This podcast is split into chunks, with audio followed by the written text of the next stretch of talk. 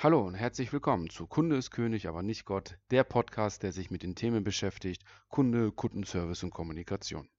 Mein Name ist Fabian und ich freue mich, dass du wieder eingeschaltet hast.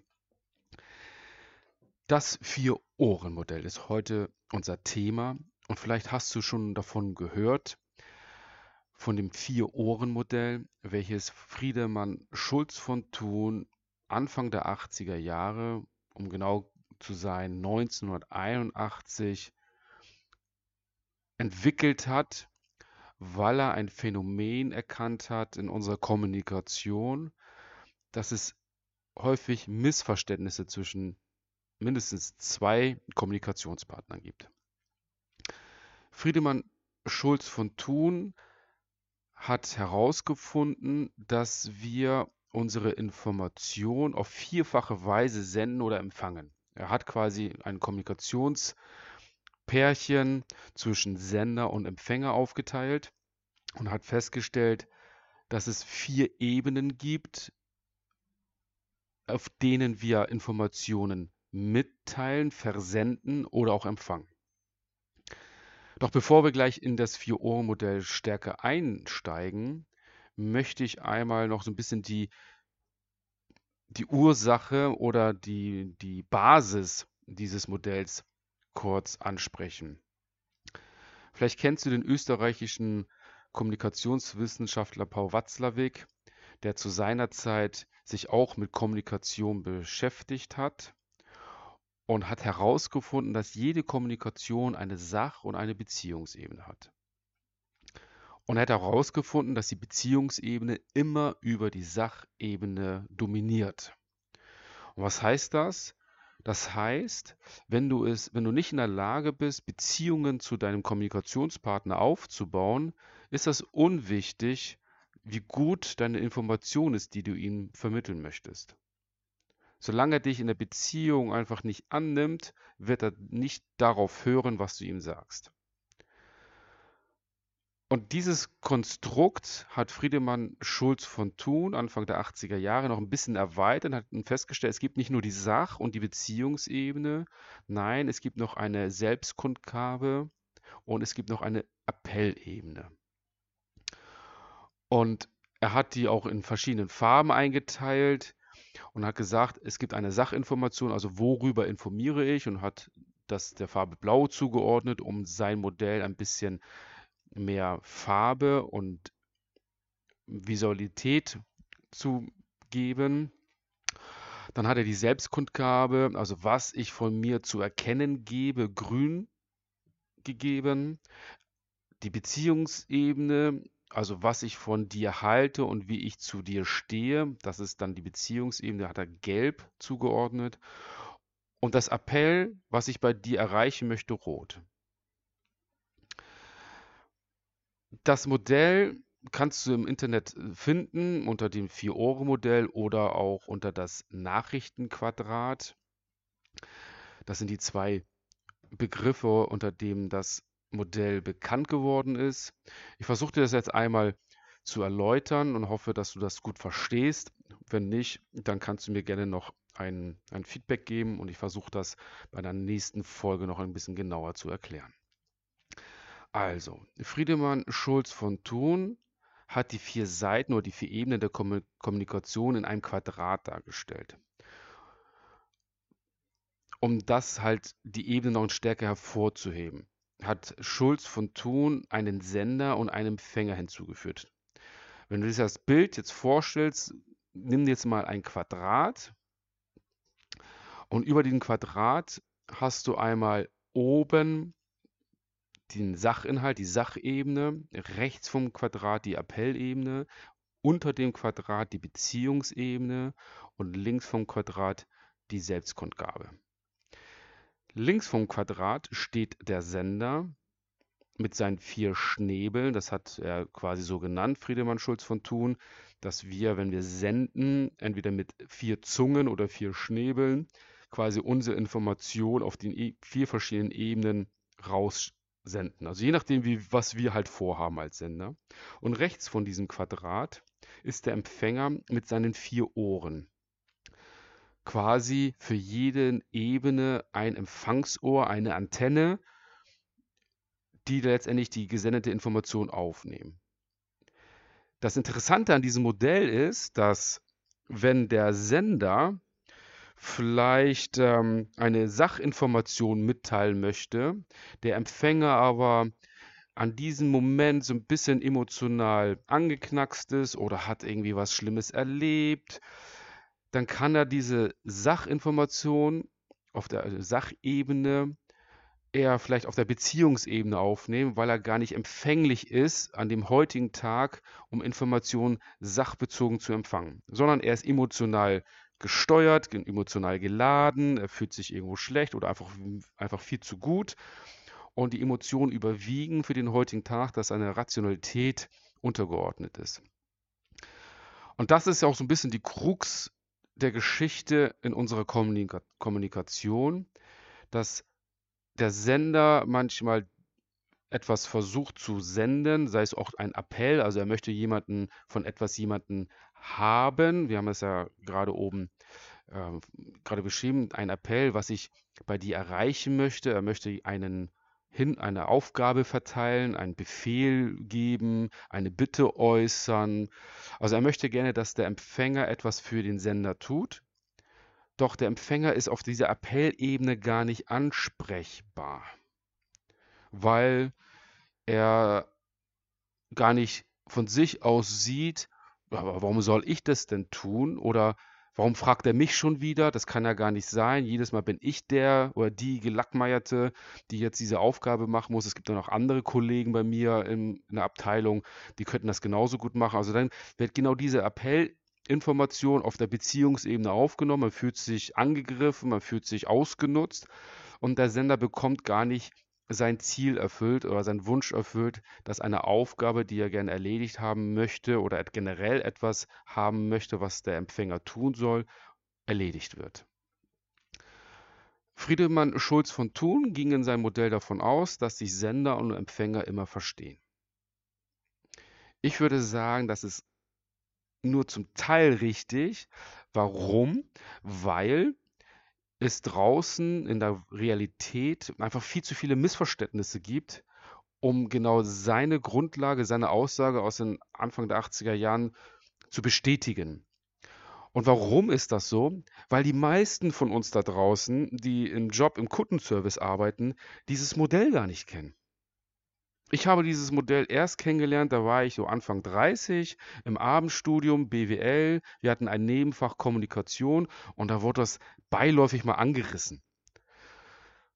Davor hatte ich das weder in der Schule gelernt, noch in den Ausbildungen äh, oder von jemand anderen. Also das ist ein, ein Thema, eine Schwachstelle auch in unserem Bildungssystem, in unserer Gesellschaft, dass wir gar nicht früh genug auf diese Modelle, auf diese Art und Weise wie wir kommunizieren, hingeführt werden und dass wir auch mit, diesen, mit diesem Wissen was anfangen können. Weil vorher war mir gar nicht bewusst, dass es diese vier Ebenen wirklich gibt. Ich hatte natürlich, wir sind natürlich alle sehr sensible Menschen, also Geschöpfe, die sehr unbewusst natürlich verschiedene Situationen in der Kommunikation spüren. Doch bewusst können wir das gar nicht verarbeiten, weil wir nicht wissen, was dahinter steckt. Und dieses Kommunikationsquadrat ist eines davon. Also wenn wir uns bewusst sind, was eigentlich diese vier Ebenen bedeuten und was eigentlich in der Kommunikation stattfindet zwischen zwei Kommunikationspartner, dann können wir da besser drauf eingehen. Friedemann Schulz von Thun hat auch vorausgesetzt, dass der Sender sowie der Empfänger seine jeweilige Verantwortung nachkommt in der Kommunikation. Also der Sender hat die Verantwortung in der Kommunikation sicherzustellen, ist, dass das, was er versendet hat, auch so angekommen ist, wie er das ursprünglich meint. Also sich zu vergewissern, hallo, hast du mein Appell? Hallo, hast du meine Sachinformation? Hallo, hast du meine mein Beziehungshinweis, wie ich gerade zu dir stehe, richtig verstanden. Und Empfänger hat die Verantwortung nachzufragen, ob die Information, die er empfangen hat, genau so gemeint war, wie er es verstanden hat.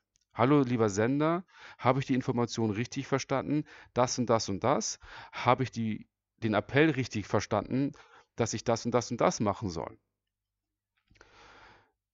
wer dann in dieser Kommunikationsverhalten seine Verantwortung nicht nachkommt, der muss damit rechnen, dass seine Information anders ankommt, als er es erwartet hat, dass ein Appell anders ankommt, als er erwartet hat und dass dann auch die Erfüllung dieser Aufgabe, die er vergeben hat, anders erfüllt wird, wie er es erwartet hat.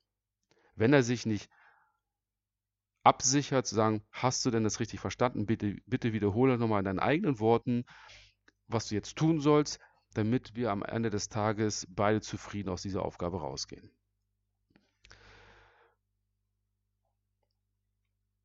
Ich möchte noch einmal jetzt einzeln in die, Ein in die Ebenen reingehen, nochmal dir erklären, dir mitgeben, was das denn bedeutet. Also wir haben ja die Sachebene und in Gesprächen steht die Sachinformation natürlich im Vordergrund. Ne, hier geht es um Daten, Fakten oder andere Sachverhalte. Und wenn ich Sachinformationen rausgebe, gelten drei wesentliche Kriterien, die ich da letztendlich beachten muss, als Sender und auch als Empfänger. Erstens, ist die Sachinformation, die ich versende, wahr oder unwahr, quasi zutreffend oder nicht zutreffend? Zweitens, ist diese Sachinformation relevant oder irrelevant? Sind die aufgeführten Sachverhalte für das anstehende Thema von Belang oder halt nicht von Belang? Also tangiert mich quasi das, was mir da mitgegeben wird oder halt auch nicht? Brauche ich das für meinen Job? Brauche ich das nicht? Brauche ich das für meinen Kundenservice oder brauche ich es nicht? Und drittens, ist diese Sachinformation ausreichend oder ungenügend? Bedeutet, sind die ausgeführten oder die angeführten Sachhinweise für das Thema ausreichend oder muss vieles andere zusätzlich bedacht werden?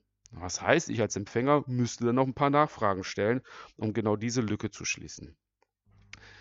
Die Herausforderung natürlich für den Sender besteht darin, auf der Sachebene die Sachverhalte klar und verständlich auszudrücken und der Empfänger kann auf dem Sachohr entsprechend der drei Kriterien äh, reagieren. Jeder hat seine Verantwortung in diesem Kommunikationsspiel. Sobald einer seine Verantwortung nicht nachkommt, es aber auch nicht besser weiß, wird es immer eine Informationslücke in unserer Kommunikation geben. Die Selbstkundgabe ist quasi ein Bereich der Kommunikation, in der wir immer auch etwas von uns selbst preisgeben, wenn wir kommunizieren. Also auch was Persönliches preisgeben. Das bedeutet, wir, es ist unser Sprachmuster, welche Worte nutzen wir, Mimik, Gestik, wie stehen wir zum Beispiel aber auch zu einer Sachinformation, wenn ich eine kleine Bewertung mit eingebe. Also es gibt immer, oder wie fühle ich mich dabei, es gibt immer eine Selbstkundgabe aus der persönlichen Struktur heraus, wie ich halt fühle, wie ich etwas werte, welche Eigenarten oder Bedürfnisse ich nach außen trage. Ähm, und es ist auch eine explizit eine Ich-Botschaft, die ich damit letztendlich mitgebe. Also während der Sender mit, dem, mit der Selbstkundgabe implizit oder explizit bewusst oder auch unbewusst Informationen über sich preisgibt, nimmt der Empfänger diese mit dem Selbstkundgabe Ohr, sofern er dafür auch empfänglich ist, das auf. Also er fragt sich oder stellt sich die Fragen und beantwortet sich die auch. Na, was ist denn das für einer? Na, wie ist er denn gestimmt? Also wie ist seine Laune? Was ist, was ist mit ihm? Ähm, und so weiter. Also man, wenn ich ja, oder wenn du dir mal so kleine Kommunikationsszenarien in deinen Kopf abspielen lässt, hast du sicherlich schon mal solche Fragen dir selber gestellt. Wenn du dich mit jemandem unterhalten hast, der war dann vielleicht ein bisschen aufgebracht und wollte irgendwie sich äh, über etwas negativ äußern oder hat sich irgendwie aufgeregt, dann fragt man sich auch, was ist denn mit dem heute los? Hat er irgendwie, ist er mit dem falschen Bein aufgestanden? Und das ist genau damit gemeint, dass jeder in seiner Art und Weise, wie er kommuniziert, auch etwas über sich verrät und der Empfänger genau sich diese Fragen stellt, was ist denn mit dem los? Was ist denn das für einer? Wie ist denn der, wie ist seine Laune drauf? warum, warum drückt er jetzt oder pocht er jetzt genau auf dieses Thema? Wenn ich das als Empfänger verarbeiten kann, dann kann ich auch stärker auf ihn eingehen und auch letztendlich meine Verantwortung nachkommen, sagen, warum bist du denn jetzt so drauf, ähm, warum ist es denn jetzt für dich so wichtig, damit ich das besser verstehe. Und damit der Empfänger überhaupt in der Lage ist, über das Selbstkundgabeohr auf diese Antenne empfangbar zu sein und diese Information zu filtern, muss der Empfänger drei Dinge beachten, damit er damit klarkommt. Erstens, er muss die Tonalität bewerten können. Also wie ist quasi die Tonfolge der empfangenen Kommunikation? Ist es eher so ein befehlender Ton? Ist es ein sanfter Ton? Ist es ein bittender Ton? Ist es ein freudiger Ton? Wie, ne? Kannst du dir sicherlich gut vorstellen. Zweitens, die Körpersprache. Passt die Gestik und Mimik zu dem, was gesagt wurde und kann ich das auch verstehen? Und drittens, kann ich denn auch die Information empathisch überhaupt empfangen? Das ist die Aufgabe des Empfängers, sich in der Kommunikationsqualität dahingehend auch weiterzuentwickeln. Kann er denn das überhaupt filtern? Kann er das überhaupt verstehen, was da auf ihn zurollt? Kann er es verarbeiten und kann er auf diese Information auch reagieren und in sein Kommunikationsverhalten, in seiner Verantwortung den Sender auch entgegentreten? Dann haben wir die Beziehungsebene. Auf der Beziehungsebene gibst du zu erkennen, wie du halt zu anderen stehst und was du von ihnen hältst oder was, wie du halt über andere denkst. Diese Beziehungshinweise werden durch Formulierung, Tonfall, Mimik und Gestik vermittelt und unterstreichen zum Beispiel auch eine Sache, äh, die Selbstkundgabe.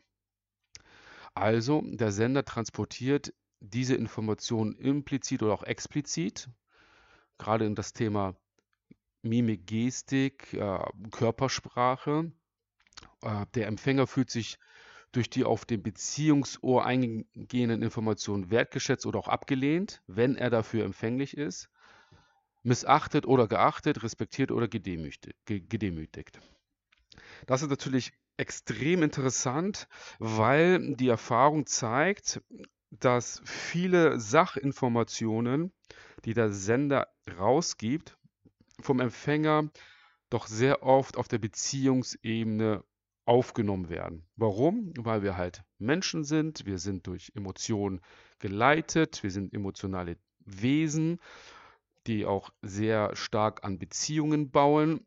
Und wenn es eine Kritik gibt oder generell eine Information, die sich vielleicht auf unser Verhalten, auf ein Arbeitsergebnis stürzen, dann ist das einfach sehr häufig so, dass wir als Mensch diese Information, die sich eher auf ein Verhalten oder auf eine Sache bezieht, doch eher persönlich aufnehmen, auf die Beziehungsebene runtersetzen und uns entweder abgelehnt, missachtet oder gedemütigt fühlen oder aber auch gelobt.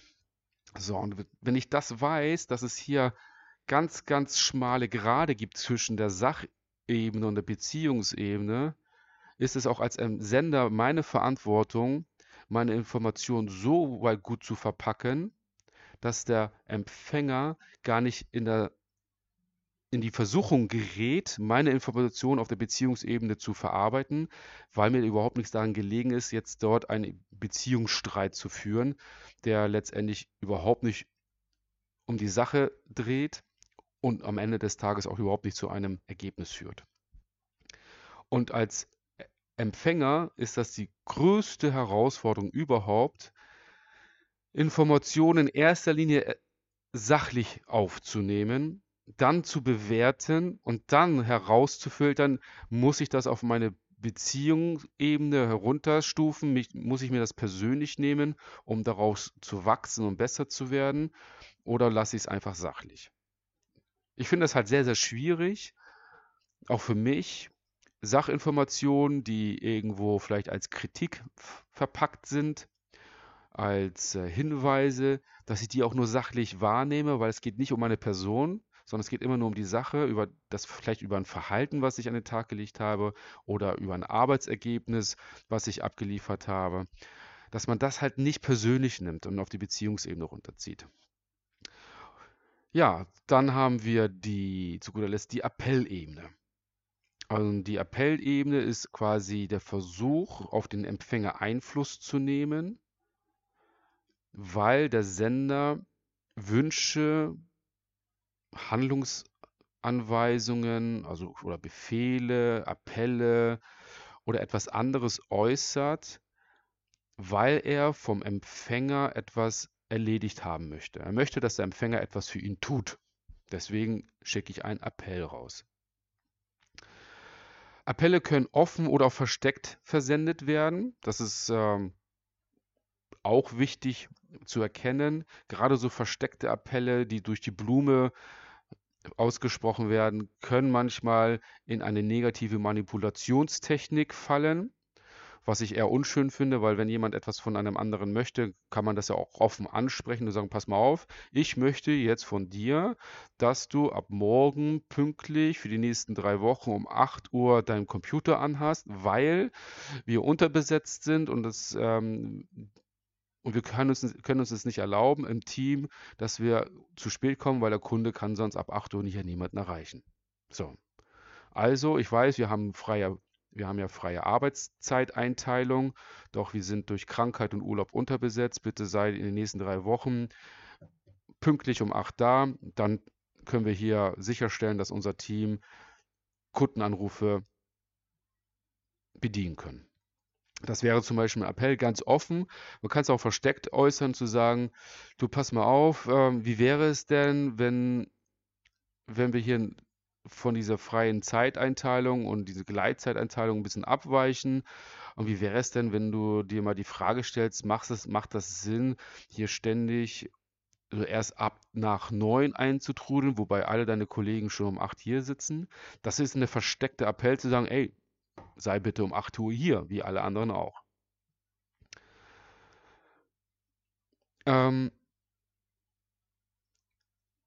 wenn beim Empfänger der Appell ankommt, wird sich in der Regel der Empfänger folgende Fragen stellen. Was soll ich jetzt denn machen oder auch nicht machen? Wie soll ich jetzt denken oder fühlen? Wenn er sich die Frage nicht stellt, dann wird der Empfänger meistens einfach eine Handlung starten, die am Ende des Tages unzufriedenstellend für den Sender ist, weil der Sender was ganz anderes sich erhofft hat. Also es ist wichtig auf der Appellebene, dass der Empfänger nochmal ganz klar nachfragt, was muss er denn jetzt gerade tun, was soll er tun oder was soll er halt nicht tun. Sofern der Sender seinen Appell sehr, sehr ungenau ausgedrückt hat. Das ist insbesondere, wenn ein Appell versteckt oder verdeckt versendet wird. Wenn er offen und klar versendet wird, dann ist das ein bisschen einfacher, die Information zu verarbeiten für den Empfänger. Aber jedoch, jedoch ist es so, dass beide halt auch hier, insbesondere hier, wenn es um Aufgabenverteilung geht, ihre Verantwortung nachkommen müssen. Ansonsten wird es einfach nicht funktionieren. Ja.